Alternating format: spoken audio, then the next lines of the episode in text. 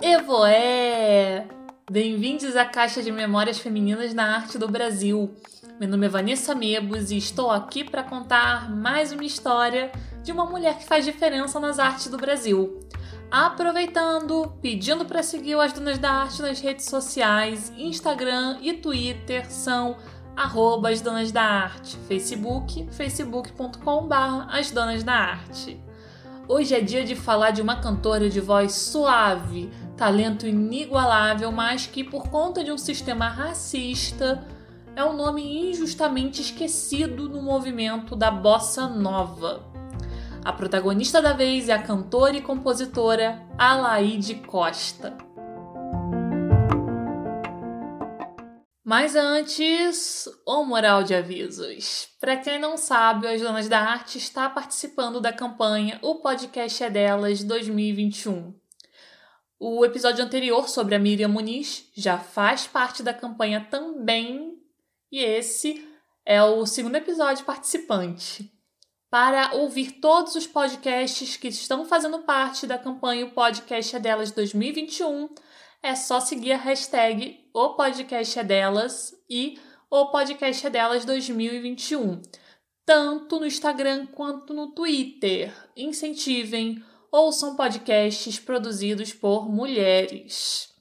Outra coisa, a partir de abril, ou seja, a partir do próximo episódio, vocês vão perceber que a duração dos episódios vai ficar um pouco menor. Serão episódios que vão ter de 15 a 20 minutos, estourando 25 minutos, né? Até alguns episódios antigos já tem esse formato. E agora eu quero, quero manter esse padrão. Por quê? Porque nesse último mês eu fiquei no limite da estafa. É, eu amo fazer podcast, só que por enquanto estou fazendo tudo. Eu faço roteiro, a pauta, a apresentação, a edição, a pesquisa, tudo, tudo, tudo. A minha meta é começar no futuro a chamar pessoas para me ajudar a fazer o podcast, fazer outras funções, como a edição, por exemplo. E aí sim sair do, do gargalo. E aí eu vou poder fazer episódios de meia hora ou fazer mais episódios por mês, mais de duas vezes ao mês, enfim.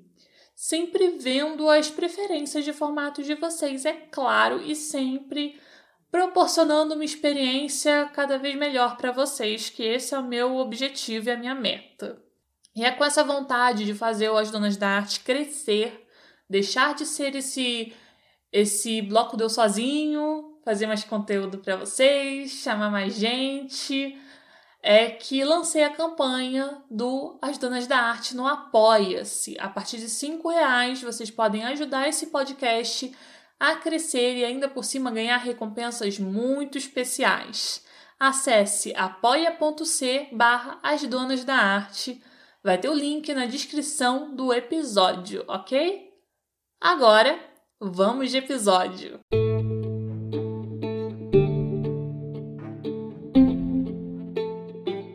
Alaide Costa Silveira Mondim Gomide nasceu no dia 8 de dezembro de 1935, no bairro do Meier, no Rio de Janeiro. Filha de um forneiro com uma dona de casa, teve uma infância difícil, enfrentou privações e chegou a trabalhar como empregada doméstica. Sobre a infância, ela dizia: abre aspas, não tinha água, não tinha luz, só poço e lampião. Fecha aspas. Ainda assim, com todas essas dificuldades, ela vivia cantarolando em casa, mas não passava pela cabeça de cantar em público ou profissionalmente. Até que um dia, o seu irmão mais novo a inscreveu em um festival de calouros no bairro de Água Santa. Esse é um bairro que fica pelas redondezas do Meyer. Ela hesitou um pouco, mas acabou aceitando. Ela tinha 11 anos na época. Ela cantou e ainda ganhou prêmio. A Lady gostava muito de cantar Vicente Celestino, cantor romântico de grande sucesso durante o período da época de ouro do rádio. E era justamente a rádio a única forma da artista ouvir canções, uma vez que não tinha toca-discos na sua casa.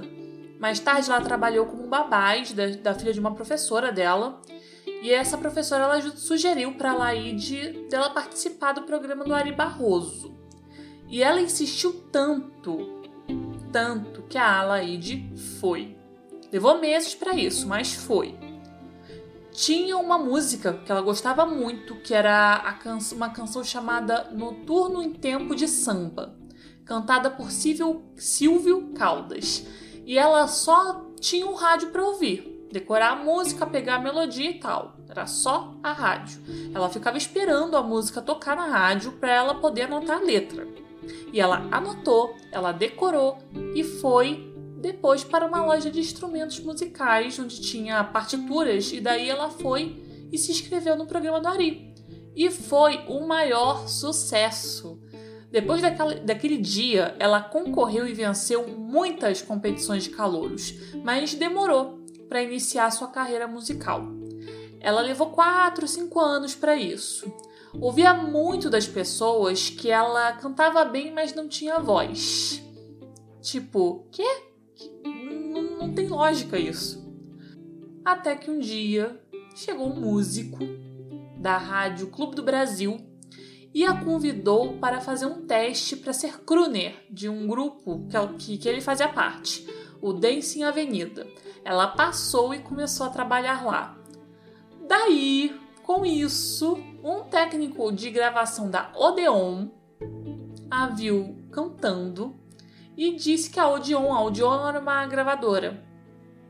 A Odeon estava com um casting super diferenciado e que ele ia pedir um teste para ela.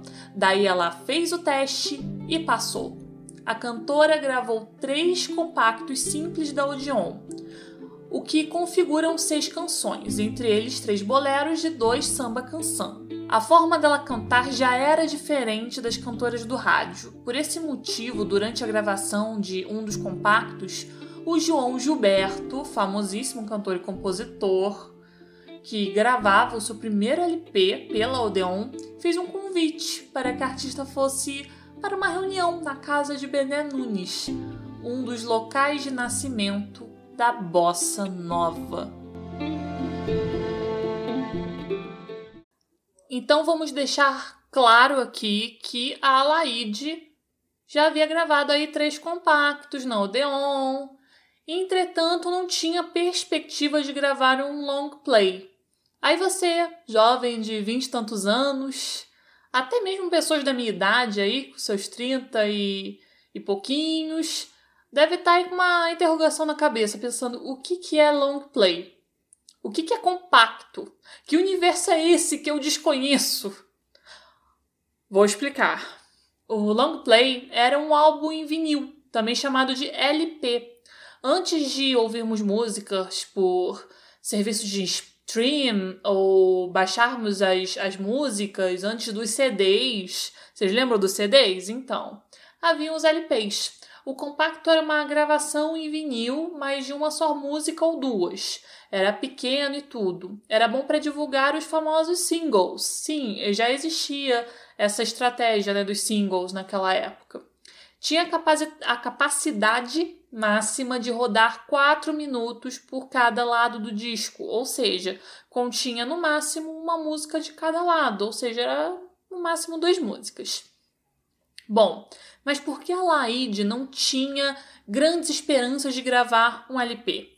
Bom, por dois motivos. O primeiro é que a gravadora já tinha uma cantora que representaria o gênero, a, a bossa nova, que era a Silvia Telles. Tipo, era a cota da mulher no estilo musical. Enfim, e segundo, porque o público bossa novista ainda era bem restrito. Mas foi chegar o final da década de 50, começo da década de 60, que ela engatou um álbum atrás do outro. Os discos Gosto de Você, de 1959, e Alaide Canta Suavemente, de 1960, teve em seus repertórios uma predominância de artistas ligados à bossa nova, como Tom Jobim, João Donato, Vinícius de Moraes, Carlos Lira, Ronaldo Boscoli, Roberto Menescal, entre outros, entre outros, estão presentes nos discos. Ah, Vanessa, mas a bossa nova estava bombando naquela época, né? Devia estar tá em ascensão, então eu imagino que tenha sido muito, muito fácil agora as coisas para a carreira da Laide, né? Deve ter sido muito fácil. Então, a bossa nova, ela ainda não era vista com bons olhos por uma parte dos cantores brasileiros. Surgiu até uma polêmica na mídia impressa e, a, e aí as revistas elas exploravam essa briga entre os favoráveis e os contrários à bossa nova. É muito bizarro isso de ser contra ou a favor de um estilo musical. E o mais bizarro de tudo é que isso acontece até hoje, não é mesmo? Pois bem, tem uma reportagem de 60 intitulada Alaide Costa protesta e garante: cantor bossa nova nunca foi desafinado. Na entrevista, a artista ressalta que respeita os artistas que não gostam da bossa nova, mas afirma a qualidade do movimento e ainda discorda que os artistas bossa novistas estejam desafinados. A revista ainda ressalta a afinação da Laide, aquela altura cada vez mais ligada ao movimento. Nesse mesmo ano de 60, após uma briga entre o Ronaldo Bosco e o Carlos Lira, eles tretaram nessa época e tal, então o grupo se dividiu. Do lado do Bosco ficaram a Nara Leão, o Roberto Menescal, o Sérgio Ricardo e alguns outros.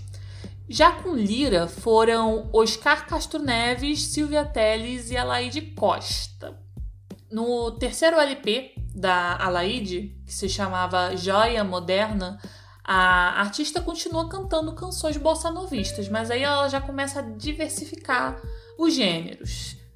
Ainda em 61, a artista muda do Rio de Janeiro para São Paulo. Fato é que a artista, ela mesmo tendo participado de diversas reuniões e shows do movimento da bossa nova e ainda ser uma das primeiras intérpretes a cantar músicas do gênero, ela não foi convidada para o show de 21 de novembro de 1962 no Carnegie Hall. E eu não sei se a pronúncia está correta, mas é uma casa de shows famosíssima de Nova York. É, isso não teve nada a ver com a treta, a treta lá do Bosco ali com Lira, tá? Realmente, por que, que a Laide não foi convidada? Vamos ver aqui, vamos tirar as nossas próprias é, conclusões. Esse show, ele foi um marco na história da bossa nova. Né? Ele, ele foi o primeiro show que fez a bossa nova alçar novos horizontes e ir para fora do Brasil. O, o movimento começou a ficar importante lá fora. E aí, eu tava pesquisando sobre isso, e aí eu fui ver os principais nomes que se apresentaram lá, pelo menos os, os que estavam citados. E para minha surpresa, só tinha homem, não tinha uma mulher participando do evento, que foi um marco da história. Não tinha Nara Leão, não tinha Silvia Teles, nenhuma mulher. Lembrando que não faz muito tempo, em 2012, em comemoração ao cinquentenário da Bossa Nova, o jornal Folha de São Paulo ele lançou uma coleção sobre o movimento e eram 20 livretos que eram acompanhados de um disco. Cada volume contemplava um cantor. E aí teve entre os homenageados o Vinícius de Moraes, o Dick Farney, o Wilson Simonal, a Silvia Teles, a Nara Leão, ou seja, tinha mulheres entre os artistas e outros artistas também com diferentes proximidades com a bossa nova. Só que a Alaide Costa mais uma vez não foi contemplada. E aí, como justificar? É muito triste porque se eu fizer um recorte do, do movimento, no caso da bossa nova, você praticamente vê o retrato do que muitos movimentos artísticos já fizeram ou até mesmo fazem. Você percebe que a maioria é homem no, no grupo, daí tem umas duas ou três mulheres, assim, tipo gato pingado, e todas elas são brancas, elas são cis, enfim, né, dentro de um padrão. É, às vezes eles colocam até uma musa eu tenho problemas com a palavra musa, eu já disse. Enfim, no movimento da bossa nova era a Nara Leão. E é até meio estranho colocar a Nara Leão como musa, porque a mulher era uma mulher incrível e ela era protagonista, sabe? Enfim. A questão é, eles colocam, você percebe poucas mulheres e raramente você vê uma mulher negra no movimento, ou quando é assim, é um, é um caso como o da Alaide, que até faz parte do grupo, mas é sempre meio que excluída. Ela nunca era incluída de verdade. É muito triste, porque a gente percebe isso em, em várias situações no meio artístico. Para você ver como a Alaide é incrível, outra faceta da artista é ser compositora, tendo parceria com Vinícius de Moraes, Geraldo Vandré, Tom Jobim, Johnny Alf, entre outros. Algumas canções compostas pela artista foram gravadas em seus LPs, mas apenas em 2014 a cantora conseguiu gravar um disco só com músicas autorais. A Alaide participou do início do movimento bossa novista, Cantou em festivais, gravou com diversos artistas, mas não chegou a, a ser um sucesso de público. Não vendeu muitos discos, ficou vários períodos sem gravadora. Sucesso entre os críticos, mas nas gravadoras. O que, que ela ouvia? Que ela cantava difícil. Mas que raios é cantar difícil? Gente, eu tô revoltada. Uma hora canta bem, mas não tem voz. Outra, outra hora canta difícil. É uma roleta aleatória de desculpa esfarrapada e a gente sabe bem o porquê dessas desculpas, né? Ai. Sobre isso ela dizia: abre aspas. Eu vejo que todos falam que eu canto bem, mas canto difícil. Procuro música difícil. Eu não vejo isso. Eu não vejo que eu canto como difícil. Eu acho que tudo, se for bem trabalhado, Quer ver um exemplo? Uma música que fez muito sucesso, Começar de Novo com a Simone. A música é do Ivan Lins. Esta música não é nada fácil para cantar, não. Então fez sucesso porque a gravadora investiu nisso. Fecha aspas. Então, agora eu vou colocar um outro exemplo aqui, que é um exemplo que tá bem na cara, que é a Elis Regina. Ela fez parte do movimento da Bossa Nova também ela cantava muito música difícil. Gente, como Nossos Pais é uma música muito difícil. E ela é exaltada até hoje como uma das maiores intérpretes do Brasil. E ela cantava música difícil. Ué. Em 1972, o Clube da Esquina ele convidou a Alaide para uma parceria com o Milton Nascimento. Olha, quem não souber que é Clube da Esquina, por favor, abra o seu o seu agregador favorito aí de músicas e escreva Clube da Esquina. Eles têm um álbum do mesmo nome, que é um álbum icônico da MPB, também chamado Clube da Esquina, né? É homônimo. E nesse álbum tem uma parceria da Laide. A música se chama Me Deixe em Paz. A, a canção ela faz parte né, desse álbum Clube da Esquina e esse álbum, ele é tão icônico que ele é considerado pela revista Rolling Stone o sétimo maior álbum brasileiro de todos os tempos. Ou seja, é, é um, um marco na música popular brasileira. Sério, gente, ouçam esse álbum. Se você gosta de música, se você gosta de música brasileira, ouça esse álbum. Outra parceria marcante da Alaide é com o cantor e compositor Johnny Alf, considerado um dos pais da bossa nova.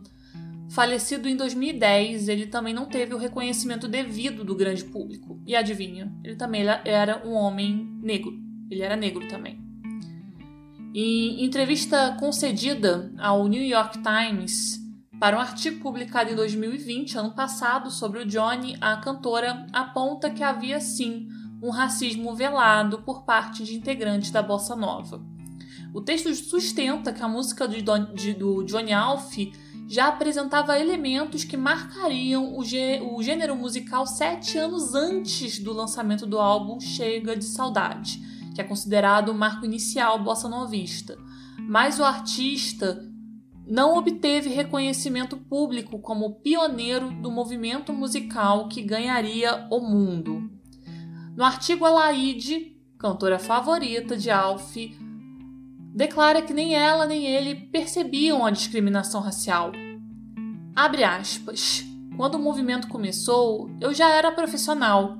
Era convidada para os encontros porque podia ajudar o movimento de alguma maneira.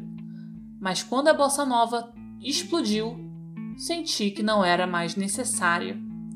Fecha aspas. A Laide continua nativa até hoje. Ela tá sempre gravando álbuns, tem um especial na TV Cultura chamado Trajetórias, que inclusive eu utilizei como fonte aqui no podcast, em que a Alaide conta de uma forma muito doce a sua história.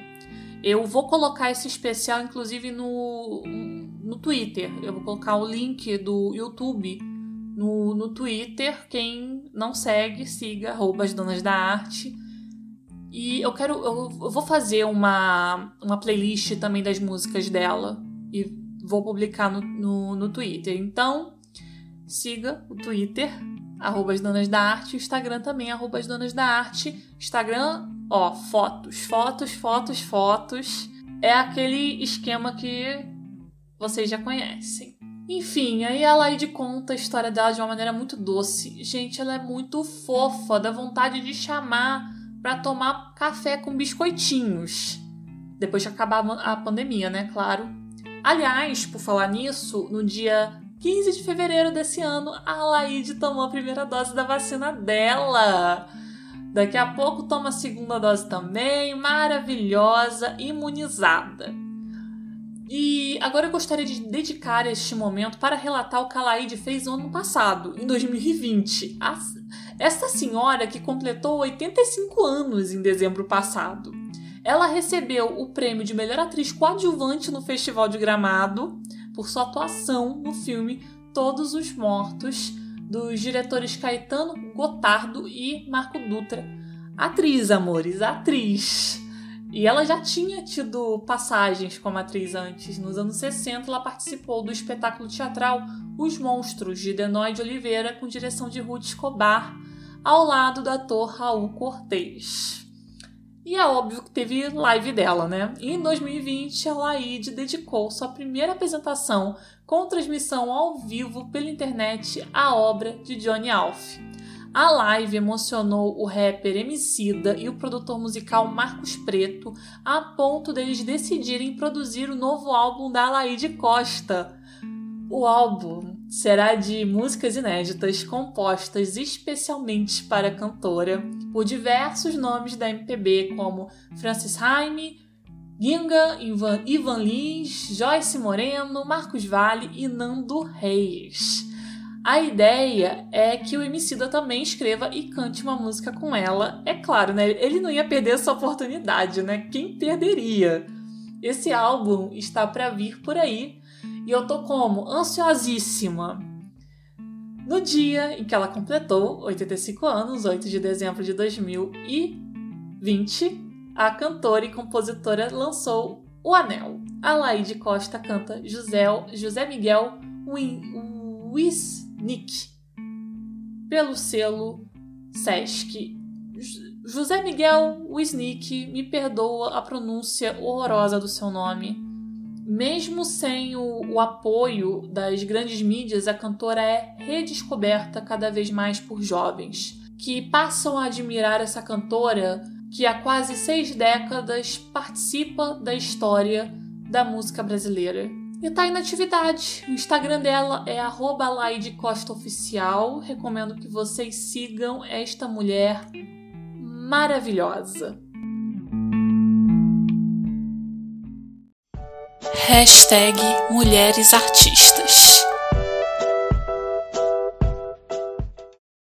Bom dia, boa tarde, boa noite. É, de acordo com o tempo em que você esteja escutando isso.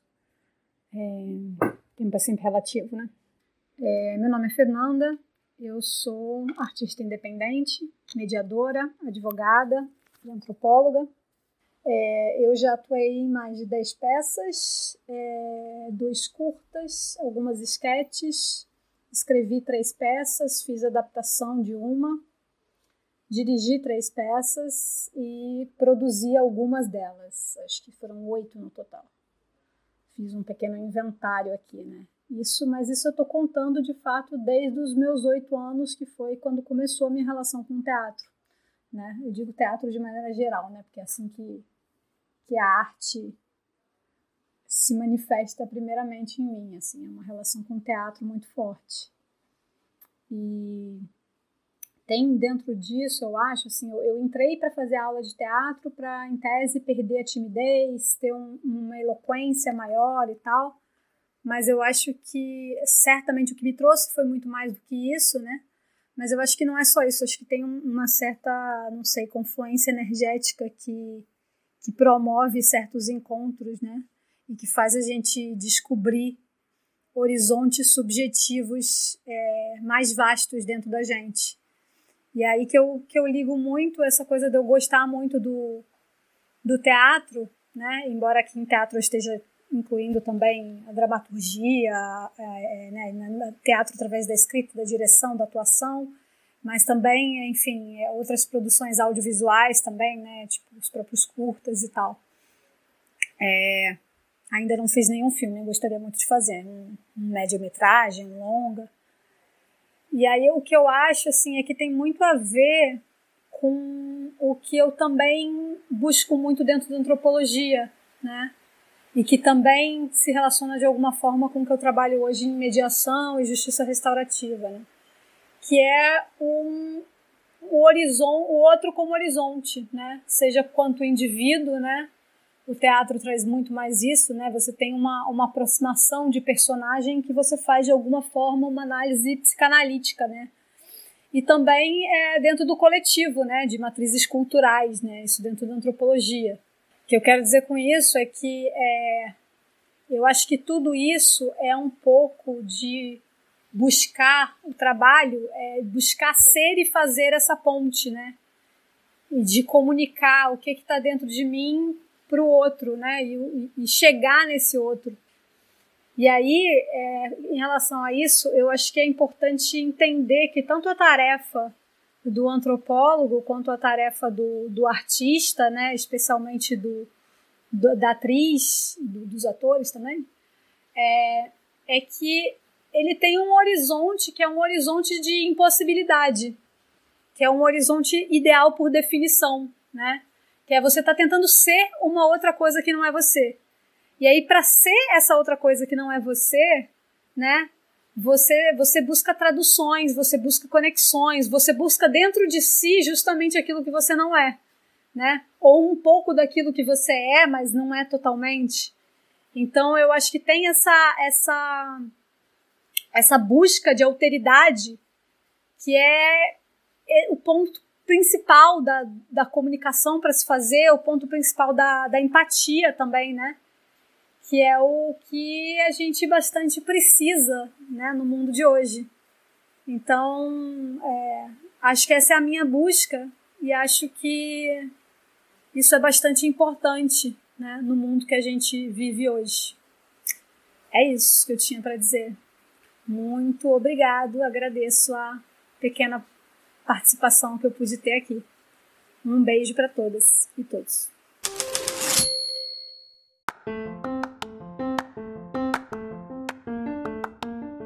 E esse foi As Donas da Arte de hoje. Siga este podcast nas redes sociais, que sempre lá tem fotos e informações extras do episódio. Não esqueçando de dar aquele apoio ao podcast pelo apoia.c barra As Donas da Arte e de seguir as hashtags o podcast é delas e hashtag o podcast é delas 2021. Muito obrigado pela companhia e eu espero que a sua experiência tenha sido maravilhosa. Beijo! Esse podcast faz parte da campanha O Podcast é Delas 2020. Conheça outros episódios procurando pela hashtag nas suas mídias sociais e incentive mais mulheres a fazer podcast.